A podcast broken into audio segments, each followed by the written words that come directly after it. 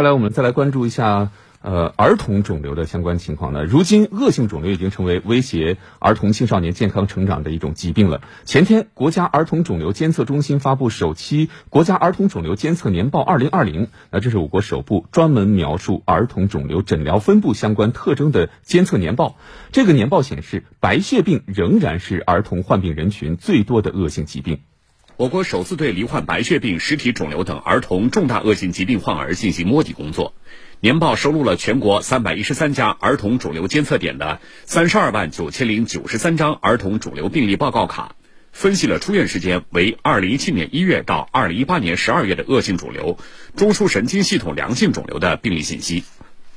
年报显示，在所有肿瘤患儿的出院人次中，白血病仍然是儿童患病人群最多的重大恶性疾病，占比百分之五十七点二一。其次分别是不明及其他恶性肿瘤、淋巴瘤、脑瘤及骨肿瘤。从性别分布来看，男性患儿占全部出院人次比例为百分之五十九点五二，女性患儿为百分之四十点四八。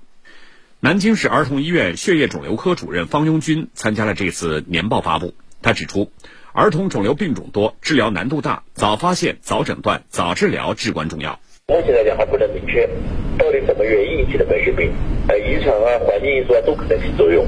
如果发现有一些贫血啊，小孩原来调皮现在不调皮了，脸色发白啊，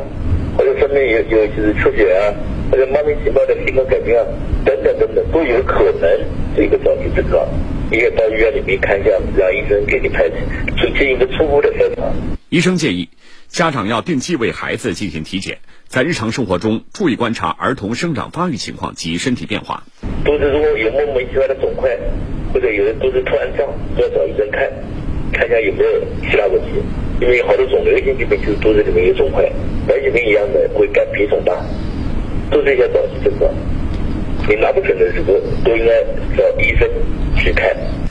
专家表示。年报的出版对儿童肿瘤防治工作意义重大，将对促进诊疗随访以及全程管理的规范化水平，推动开展相关领域科学研究发挥积极作用，同时能够为卫生健康行政部门实施精细化管理提供有力的科学数据支撑。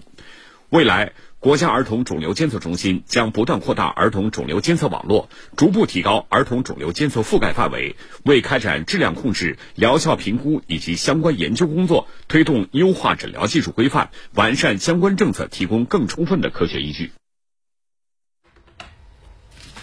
据了解，该年报的出版对我国儿童肿瘤防治工作意义重大，因为此前我国缺乏全国范围的连续的儿科肿瘤监测数据，只能够去参考国外的相关数据。那目前全国三十一个省区市共计有三百八十四家监测点纳入儿童肿瘤监测体系，未来还将不断的扩大监测网络，逐步提高儿童肿瘤监测覆盖的范围。